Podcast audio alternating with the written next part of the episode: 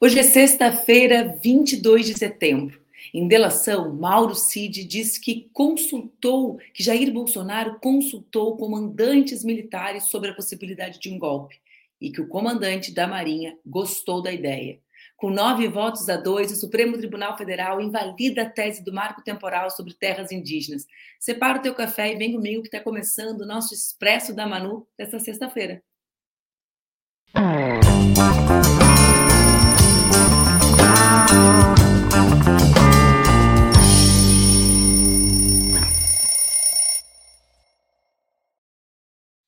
Bom dia, bom dia, bom dia, gente. Sexta-feira, 22 de setembro, está no ar mais um Expresso com a Manu, o nosso programa que acontece entre segundas e sextas-feiras aqui nas redes do Opera Mundi, com transmissão simultânea nas redes Ninja. Nosso programa acontece todos os dias da semana às 7 horas e 30 minutos da manhã. Se tu acha muito cedo, pode assistir depois. Se tu já saiu para trabalhar, também pode assistir depois. Ou então, tu ainda pode ouvir no formato podcast. O Expresso com a Manu tá chegando. Tom de cafezinho? A Mara Moura matou a pau ontem. Vocês gostaram da Mara? Eu gostei, nem fiquei olhando, falei, ih, pessoal não vai nem sentir saudade de mim. A Leonina ficou com pensando, tá tão bem como andou. Fiquei felicíssima de ver a Mara brilhando aqui no Expresso, que foi ontem Expresso com a Mara. Pegaram um café, passaram o um cafezinho de vocês, estão tomando, estão prontos para trabalhar. Bora conversar? Deixa eu dar meu golinho aqui para falar da delação do Mauro Cid. Essa delação do Mauro Cid virou mesmo, foi uma novela, não foi uma delação, né, gente? Para aí um pouquinho. Então, em delação, o ex-ajudante de ordens de Bolsonaro, Mauro Cid, disse à PF que o então presidente Jair Bolsonaro discutiu com os comandantes das Forças Armadas a possibilidade de um golpe militar. Olhem a gravidade. As informações foram publicadas na coluna da jornalista Bela Megali, do Globo. E, de acordo com o Globo, Mauro Cid disse que em 22, Bolsonaro se reuniu com a cúpula das Forças Armadas e ministros da ala militar para discutir detalhes de uma minuta que abriria possibilidade para uma intervenção militar que impediria a troca de governo no Brasil. Cid relatou também que, naquela ocasião, o comandante da Marinha, o almirante Almir Garnier Santos teria dito a Bolsonaro que a sua tropa estaria pronta para aderir a um chamamento do então presidente. Já o comando do Exército afirmou que não embarcaria no plano golpista. O almirante Almir Garnier dos Santos foi exonerado do comando da Marinha em 30 de dezembro de 22, em uma quebra de protocolo. Garnier não compareceu à cerimônia de posse do seu sucessor. Surpresa, né, gente? timezinho do Bolsonaro, o atual comandante da força, Mar, Marco Sampaio Olsen, em 5 de janeiro, ou seja, com, rompendo as tradições e os protocolos das próprias Forças Armadas, ele sequer apareceu na posse do seu sucessor. Agora, a PF investiga se o documento apresentado no encontro com os comandantes militares, o documento que o Mauro Cid relata que existe, é o mesmo que foi encontrado na casa do ex-ministro da Justiça, Anderson Torres. Aquele documento, acho que vocês se lembram, que sugeria a convocação de uma nova eleição e até a prisão de adversários por supostas irregularidades. O Zé Múcio, ministro da Defesa, afirmou que soube das informações pela imprensa e disse que vai conversar com os atuais comandantes durante a semana e que quer tudo esclarecido. Ainda ontem, integrantes da CPMI do 8 de janeiro o senador Rogério, deputado, me desculpem, Rogério Correia, do PT de Minas Gerais, protocolou o pedido de convocação do almirante Almir Garnier, ex-comandante da Marinha, e também do Felipe Martins, ex-assessor de Bolsonaro. Ainda, segundo a delação do Mauro Cid, o Felipe Martins teria entregue a Bolsonaro uma minuta de decreto para a convocação de novas eleições, o texto, que foi debatido em reunião com os militares, previa, entre outros pontos, a prisão dos adversários políticos e de ministros do Supremo Tribunal Federal. Uau! Vamos falar um pouquinho sobre isso, pessoal. É notícia que não acaba mais. Os analistas e comentaristas políticos dizem que os comandantes das forças reagiram com bastante uh, força a essa nova informação e que esperam o final das apurações do Poder Judiciário para poderem individualizar as responsabilidades, fazendo assim com que a imagem institucional das forças comece a ser recuperada. O fato é que a delação sangra permanentemente as Forças Armadas Brasileiras. Lembrando que Mauro Cid ocupava uma posição, né? o pai dele também, ou seja, os principais atores envolvidos no escândalo das joias são militares e que esse militar, na sua delação, traz elementos também não surpreendem, mas que castigam ainda mais a imagem pública das Forças Armadas. A punição dessas pessoas é o caminho mais rápido para que as forças recuperem a, ou comecem a trabalhar com a recuperação da sua credibilidade. Em qual sentido? Qual a credibilidade que as Forças Armadas devem ter? Justamente a daquelas que são, que são submetidas ao poder civil, ao poder da democracia, ao poder que emana do povo, como a nossa Constituição prevê. Ou seja, forças que dialogam, que buscam o respeito à soberania nacional e que veem nessa missão institucional o seu papel, submetidas ao poder civil, ao poder popular, ao poder que decorre da Constituição Cidadã de 1988, quando nós enterramos a ditadura militar. Ou seja, a, a Constituição de 88 coloca a, a, os, aos militares no seu lugar. Nas democracias, as Forças Armadas existem? Existem. Tem reconhecimento institucional? Tem. Para quê? Para suas atribuições. A política não é uma das suas atribuições. A política decorre da construção popular do voto popular, da democracia. Nas repúblicas é assim que funciona, gente. Voto, poder político. Militares, defesa da soberania dos países. É assim que tem que funcionar.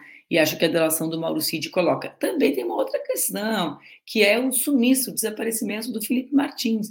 Felipe Martins, que era todo bambambam bam, bam na internet, reza a lenda que o pessoal não sabe mais nem onde ele está morando, que ele está dando perdido, né? Por quê? Porque deve saber o que fez no verão passado, ali perto do 8 de janeiro. Pois é, parece que o cerco está se fechando e que nos próximos dias a gente vai ter ainda mais novidades sobre a delação do Mauro Cid, que trouxe, sim, ao que tudo indica, muitos elementos relevantes. Está aí o fato né, do, do, ministro Alexandre de Moraes ter aceitado a delação, ter, ter, ter a, a, aceitado né, no rito que a delação acontecesse. Bora falar de marco temporal, porque de coisa ruim a gente já falou bastante, né, gente? Deus me livre, que coisa ruim sempre volta. A gente quer virar de página, né? Essa semana os brasileiros estavam tão, tão com saudade do tempo que a gente. Vocês não viram? Ficou só Luiz Assunção e Chico, só esse assunto. Não tinha cercadinho, não tinha presidente dizendo que mulher tinha que morrer, que tinha que ganhar menos, que negro não valia eh, nada. Não tinha presidente falando, defendendo morte, indo contra a vacina. Aí ficou. O assunto das redes foi só Luiz Assunção. Brasil, esse é o Brasil. Mas, mas, mas, mas, para nossa felicidade, aqui no programa nós tratamos várias vezes sobre o, o chamado marco temporal. E ontem, na tarde da quinta-feira, o Supremo Tribunal Federal rejeitou por nove votos a dois, os dois vocês sabem quem são, a tese do marco temporal. Qual é essa tese? A tese que delimitava a demarcação de terras indígenas somente para as regiões ocupadas no ano da graça de 1988, data da promulgação da nossa Constituição Federal. A Corte, ou seja, o Supremo Tribunal Federal, entendeu que os direitos dos povos originários a territórios tradicionalmente ocupados não dependem da presença dos indígenas no local antes de 1988. Porque vocês sabem, né? A gente já fez um programa aqui só explicando o que é o marco temporal, essa ideia da temporalidade da ocupação da terra até a, a Constituição de 88. Quem votou contra uh, o marco temporal, ou seja, quem votou contra essa ideia a favor das nossas ideias de que a história do Brasil não começou em 1988 e a presença dos indígenas muito menos. Os ministros Edson Fachin, Luiz Roberto Barroso, Alexandre de Moraes, Cristiano Zanin, Dias Toffoli, Luiz Fux, Carmen Lúcia, Gilmar Mendes e Rosa Weber. A favor da tese da temporalidade, ou seja, do marco, os ministros Cássio Nunes Marques e André Mendonça. A rejeição do marco temporal aconteceu justamente na decisão sobre uma disputa do povo Xoclen e o estado de Santa Catarina. Ou seja, essa disputa é a disputa que originou o debate que o Supremo está fazendo. Mas a decisão vale para todos os casos semelhantes nas instâncias inferiores do Poder Judiciário. Na próxima quarta, ah, justamente por causa disso, na próxima quarta, o STF ainda discutirá os outros entendimentos dos ministros sobre o tema. Também, também já conversamos sobre isso aqui no programa. Por quê, gente? Deixa eu explicar para vocês. Os votos dos ministros do Supremo, eles versam sobre um tema, mas eles trazem diversas questões, sobre, ah, por exemplo, sobre as consequências da decisão. Né? Vocês lembram no tema da descriminalização das drogas? Tudo bem, descriminaliza, mas qual a quantidade? Qual droga? Quais drogas? Né? Então, os votos trazem muitos elementos. É por isso que na quarta-feira, dia 27 de setembro, o STF ainda discutirá outros entendimentos dos ministros sobre o tema. Entre as decisões a serem debatidas está a possível indenização da União a produtores rurais que adquiriram terras indígenas regularmente. Isso porque, em alguns casos, os territórios foram regularizados por governos estaduais antes de qualquer reivindicação indígena. Em seu voto no dia de ontem, o ministro Fux afirmou que as terras indígenas devem ter proteção do Estado, ainda que não tenham sido demarcadas, e que essa é a interpretação mais correta da Constituição. A ministra Carmen Lúcia afirmou que as terras mencionadas na Constituição e que comporiam o acervo de bens reconhecidos e garantidos juridicamente aos indígenas não podem ser, ao seu ver, desmembradas do conjunto dos direitos fundamentais que lhes são constitucionalmente assegurados. Olhem só, pausa para o café. A ministra, a Carmen Lúcia, também afirmou que o tema cuida da dignidade étnica de um povo que foi dizimado e oprimido durante cinco séculos da história e que os processos chegam ao Supremo atestando a continuidade da luta das, dos indígenas pela sua vivência. Em junho desse ano, Alexandre de Moraes votou contra a tese, ou seja, contra o marco temporal, mas propôs mudanças em relação à indenização que deve ser paga pela União aos proprietários dos terrenos em locais ocupados tradicionalmente por indígenas. Segundo Moraes, se não houver esbulho, ou seja, usurpação da posse, conflito físico ou controvérsia judicial na data da promulgação da Constituição, a União deve indenizar previamente o proprietário de terra localizado em ocupação tradicional indígena. E essa, essa compensação, essa indenização, deve ser em dinheiro ou em títulos da dívida agrária. O Alexandre de Moraes também diz que em caso, caso a desapropriação dessas pessoas seja contrária ao interesse público e buscando a paz social, a União poderá realizar a compensação às comunidades indígenas, concedendo-lhes terras equivalentes às tradicionalmente ocupadas, desde que haja expressa concordância. Então vamos lá. Uh, aqui tem um pouco a, a, divergência estabelecida no Supremo, que deve ser discutida na, na próxima quarta. Essa divergência diz respeito, sobretudo, às áreas que já são ocupadas e a maneira como essa área poderá ser ou não indenizada pelo Estado brasileiro, ou seja, as pessoas que ali estão, os fazendeiros, podem ou não ser uh, indenizados por isso. Esse é um tema, esse é um dos temas que vai ser ajustado, ajeitado na próxima semana para a publicação da decisão do Supremo. Ou seja, já há decisão mais importante, que são os nove votos a dois, com relação a, justamente a, a, ideia da temporalidade, a ideia de que todos, todas as terras deveriam estar ocupadas até 1988, mas ainda existem detalhes para ser resolvidos na próxima semana. Essa foi uma vitória grandíssima da mobilização social, dos indígenas, das pessoas que estão construindo permanentemente a ideia de que o Brasil é um país plural, é um país que tem uma dívida histórica, secular, com as populações indígenas. Só para vocês terem uma ideia, gente, pausinha para o café aqui, né, gente? Sexta-feira, gente, sexta-feira, peraí, um minutinho. Só para vocês terem uma ideia, atualmente estão em curso cerca de 300 processos de demarcação. E esses resultados, todos esses 300, vão ser afetados pela decisão de ontem. Hoje no Brasil, há mais de 1 milhão 690 pessoas indígenas, o equivalente a 0,83 da população, segundo, segundo os dados que já foram divulgados do Centro de 22. A maior parte das pessoas indígenas, cerca de 63% delas, vive hoje fora dos territórios indígenas oficialmente limitados.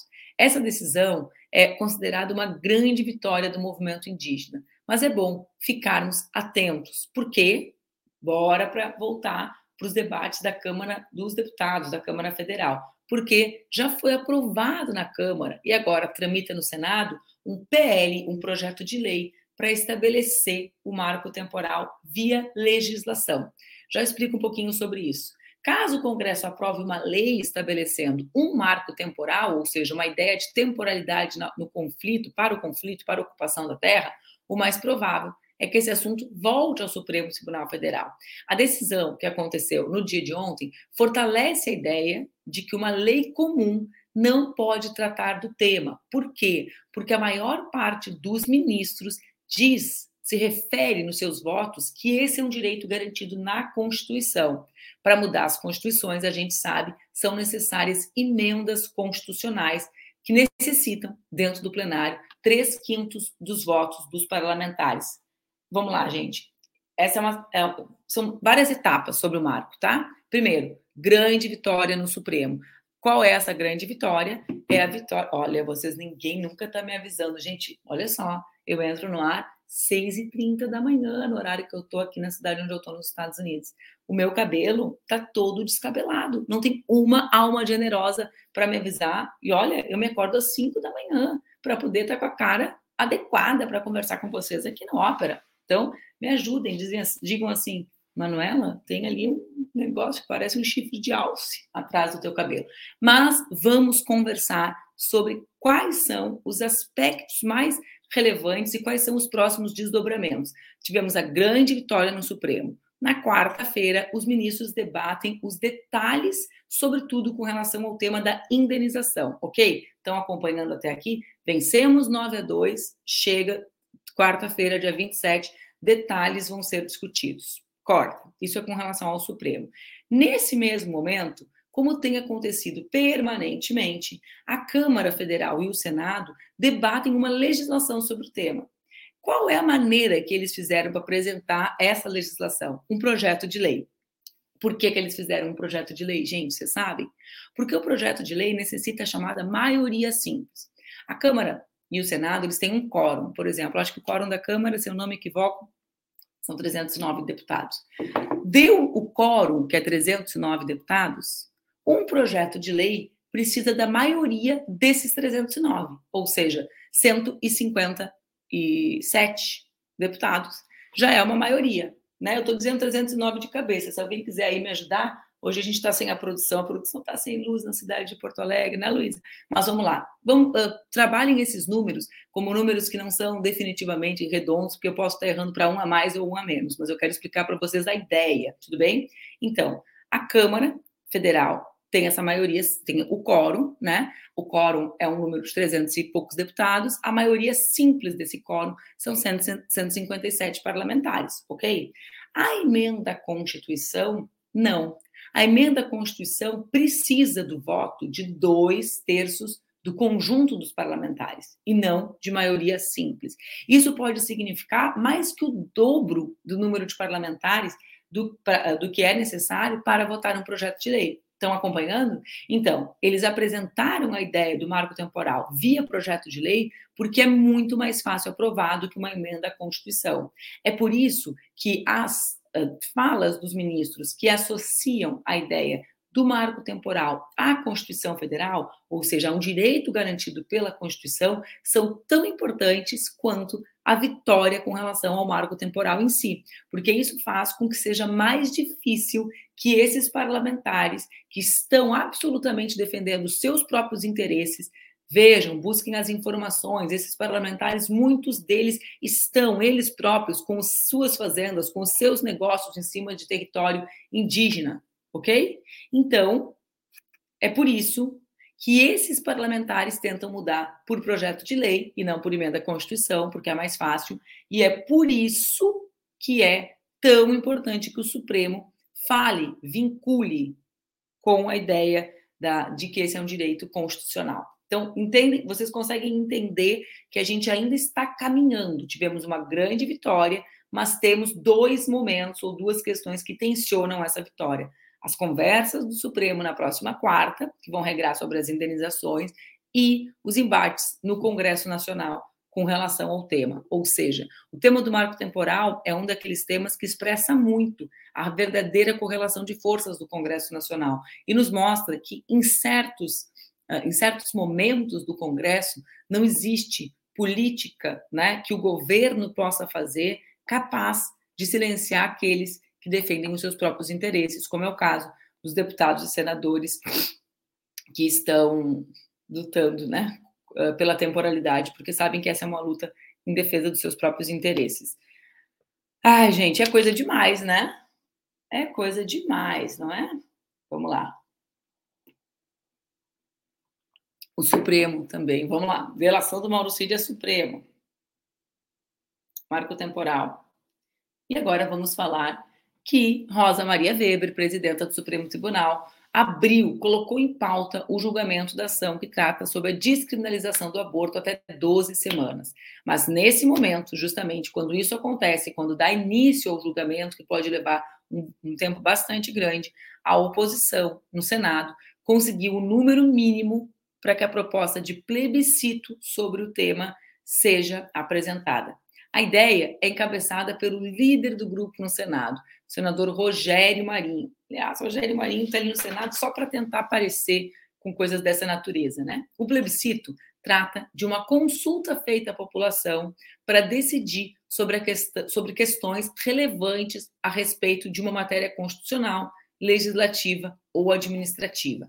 Nesse caso, a consulta seria se a população é ou não a favor da descriminalização do aborto. Após conseguir as assinaturas, a proposta é analisada pelo plenário das duas casas. Quando a gente fala duas casas, é Câmara e Senado. E deve conseguir maioria absoluta, tanto no Senado quanto na Câmara, para que o decreto seja publicado. Ou seja, eles deram um pequeno passo, que é conseguir fazer com que essa proposta exista. Né? Dessa proposta existir a se consolidar como um plebiscito, é um período muito largo, né? Porque precisa passar pela votação e etc. A oposição no Senado tem trazido sistematicamente críticas à Suprema Corte, dizendo que, inclusive críticas que foram reiteradas pelo presidente do Senado, Rodrigo Pacheco, que, como vocês se lembram, na semana passada apresentou uma PEC com relação ao tema das drogas, ou seja, é aquele momento, né, gente, em que o parlamento tenta recuperar a sua, a sua, o seu protagonismo político, né, um protagonismo político que é seu, de direito, constitucionalmente, né, é seu, porque dali, ali é o espaço de representação não o Senado, né, mas a Câmara Federal de representação do povo brasileiro, o Senado de representação dos estados brasileiros, mas faz isso enfrentando o Supremo em temas que, em que o Supremo precisa se envolver, porque são temas que dizem respeito à interpretação da legislação brasileira, e faz isso se afastando, se afastando dos espaços e das reflexões da população brasileira. O parlamento precisa perceber que parte das críticas da população brasileira à sua, à sua atuação tem relação justamente com essa larga distância né, entre quem são os parlamentares, como eles atuam, como eles vivem, como eles defendem os seus interesses e quem são as pessoas que vivem no nosso país quais são os seus interesses, as suas causas, né? as razões pelas quais elas precisam acreditar na política. Me parece que essa distância fica cada vez maior com ações como essa do senador Rogério Marinho, meu Deus do céu, Rio Grande do Norte com tanta gente maravilhosa, como é o caso da governadora Fátima, né, da Natália, que vai ser prefeita de Natal, e aí tem um senador desse para nos lembrar que nada é perfeito, nem o Rio Grande do Norte, Natália, com Camarão, com Seriguela, nem o Rio Grande do Norte, com Fátima, consegue fazer com que a gente não lembre que todo, todas as coisas boas têm exceções na Natália. Natália, para quem não conhece, Natália Bonavides, por favor, deem um Google e se informem sobre a deputada Natália, que é uma deputada super jovem, talentosa, brilhante, decidida, que vai ser candidata a prefeita de Natal. Acho que a Natália vai bombar em Natal, vai ser a nossa prefeita, talvez a prefeita mais jovem das capitais. Eu tive a chance de conversar bastante ontem com ela. Vocês sabem que eu estou morando, estou estudando nos Estados Unidos, estou morando numa cidade que não é tão distante de Nova York. E fui encontrar diversas organizações da sociedade civil que estavam em Nova York justamente em função da Semana do Clima. Claro, teve a agenda do presidente Lula na ONU, mas essa é uma semana que estava agitada por causa dos encontros relacionados às mudanças climáticas, né? Então, muitas organizações da sociedade civil, um clima muito vibrante, muito, muito pulsante, né? Uh, existe um novo Brasil, né? Que está que tá nascendo, que está se consagrando, esse Brasil dessa juventude, juventude muito jovem, viu, gente? Que milita, que se organiza na sociedade civil, que vem do norte brasileiro. E nesses, nesse momento também pude encontrar e conversar muito com a Natália, também com a Dandara, a deputada, tive com as nossas duas deputadas por um período maior. Tive uma conversa excepcional com Boulos, que também tem se posicionado, uh, posicionado nas pesquisas, na dianteira das pesquisas para a eleição municipal de São Paulo. Então, existe uma nova geração do nosso campo político aparecendo, né? Boulos, Natália, Dandara, gente comprometida com a luta, gente que ocupa espaço político, gente que tem uma agenda na cabeça conectada com o presente mas olhando o futuro, gente que trata a questão de gênero, a questão racial, mas que sabe que isso precisa ser conectado com o direito das trabalhadoras, dos trabalhadores. Então, eu fiquei animada, fiquei animada de ver que essa nossa turma que está vindo, está vindo com tudo, né? com candidaturas muito competitivas para as capitais uh, brasileiras. Sensacional. Sensacional. Aí o pessoal me pergunta assim, por que, que eu não estou em Cuba? Porque eu, tô, eu estudo internet e discurso de ódio. Está respondido? Então, eu justamente trabalho com legislações com relação a isso, né? E o Brasil, os Estados Unidos, são países que têm muito a refletir sobre esse processo de regulação da internet, discurso de ódio. Vocês que estão aqui, vocês são meu objeto de estudo, gente. Viu? Vocês, eu fico estudando vocês o ódiozinho de vocês, a maneira como a internet gosta do ódiozinho de vocês, como isso dá dinheirinho para eles.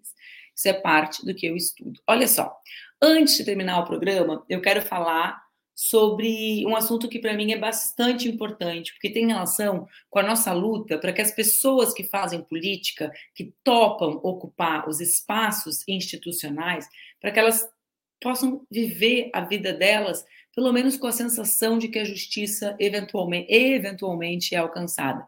Por que, que eu estou falando isso? Porque ontem, após 12 anos, o policial militar que acusou meu querido amigo, deputado, ex-ministro Orlando Silva de corrupção, foi finalmente condenado por calúnia. Vejam só, em 2011, há muitos anos atrás, uma vida inteira separa 2011 de 2023, João Dias Ferreira disse que o Orlando, que na época era ministro, estava envolvido em desvio de recursos de programa que distribuía verba das ONGs para a prática esportiva. Na época, isso foi o fato que desencadeou a renúncia do Orlando ao cargo de ministro. Uma renúncia que foi muito impactante. Eu me lembro bastante do Pelé lamentando a saída do Orlando, que realmente construiu uma política pública de esporte. Foi o período em que nós conseguimos avançar para 1% do orçamento para a questão esportiva, que investimos na construção de equipamentos em escolas, de academias uh, para terceira idade nos parques e praças, ou seja, um conceito Bolsa Atleta, né, financiamento dos nossos atletas, melhora no, no rendimento dos nossos, no esporte de alto rendimento, enfim, uh, não, não quero fazer avaliação, mas foi isso essa denúncia desse PM que fez o Orlando renunciar. A investigação contra o Orlando foi arquivada pela Comissão de Ética da Presidência em 2012, porque ela simplesmente não tinha provas. Entre 2012 e 2023, esse processo correu na Justiça. E ontem, o juiz Márcio Assad Guarda, da oitava Vara Criminal Federal de São Paulo, substituiu a pena de dois anos e oito meses em regime aberto por prestação de serviços comunitários a esse, né? a, a esse cidadão que inventou. E também determinou que o Orlando receba 50 mil reais em dano moral. Uh, mas vejam só, né? Eu nem vou comentar, né? Porque a fixação dos danos morais contra os políticos, ela, ela realmente sempre tem um valor muito aquém do que o dano causado, né? O dano emocional, o dano físico, porque uh, as, as, os ataques que a gente sofre eh, do ponto de vista político, eles têm um resultado emocional, mas eles têm um resultado físico também, né, gente? Vocês sabem da conexão à nossa saúde física, à nossa possibilidade, à nossa honra. Pessoas que são honradas têm a honra atingida por denúncias como essa, né? Por mais que a gente engrosse o couro, como a gente fala, para enfrentar esse tipo de situação, esse tipo de situação nunca, vou contar um segredo para vocês, deixa de atingir pessoas honradas. Eu imagino que deixe, deixe de atingir essas pessoas que garganteiam, que roubam joias, que vão para o hospital, sabe? Quando tem que dar depoimento. Essas pessoas, essa turma, que junta a moedinha do Palácio do, Alvorada, como é o caso da Michelle, essa turma que vende o patrimônio público, como foi o caso de Jair Bolsonaro, as joias que recebia de presente, o homem que mais recebeu presente das Arábias né, foi o Bolsonaro, mais que os presidentes americanos, mais que todo mundo junto. Essa turma não fica atingida quando isso acontece. Mas um, um guri de Salvador, de origem pobre, que foi para São Paulo, que tornou-se o primeiro presidente negro da União Nacional dos Estudantes, que por São Paulo foi eleito vereador e deputado federal, quando tem a sua honra atingida, como foi o caso do Orlando, isso nos toca. E eu tenho certeza que essa vitória do Orlando é uma vitória que ele dedica, sobretudo, aos filhos dele, né? Aos filhos, sobretudo a Maria e ao Pedro, que cresceram né, nesse contexto de violência contra o Orlando, e também a mãe dele, que vive lá em Salvador, com quem ele tem uma ligação muito próxima e que finalmente, embora ela sempre tenha sabido, vai poder olhar para as pessoas com a certeza de que a justiça também esteve ao lado do filho dela. Um grande abraço, Orlando. O Orlando, vocês sabem, é o melhor parlamentar do campo progressista em Brasília. Todo mundo fala sobre isso, não é uma opinião só minha, né? É aquele que consegue construir as maiorias para que os nossos difíceis projetos sejam aprovados. Devia ser muito mais aproveitado pelo governo, né? Para construir pontes, para construir diálogos, né? Que, que não sejam só, que não se deem só a partir de, de, enfim, de outras figuras e de outros processos. Mas eu quero, o assunto não é esse. Um abraço muito grande, Orlando, a minha solidariedade, o meu afeto e que esse processo também seja, sirva para a nossa turma uh, pensar como é longo o processo de punição e como algumas pessoas uh, são alvos mais fáceis. Hoje o Brasil discute muito mais a questão racial do que debatia no período em que Orlando era ministro do esporte, né? Na época, eu me lembro bem que ele chegou no hotel em que vivia e que a polícia o parou na entrada do hotel, porque afinal de contas, um jovem, ele era muito jovem, né? Orlando agora tem, eu tenho 42, Orlando agora deve ser, deve ter uns 54, 55, então coloquem que ele tinha 30 e poucos anos quando assumiu o ministério, né? 40 quando saiu, 40 e poucos quando saiu. Um homem jovem negro como ele não entrava no hotel em que ele vivia a polícia o parou, o fez para ficar no muro, ser revistado, mesmo ele sendo um ministro de Estado.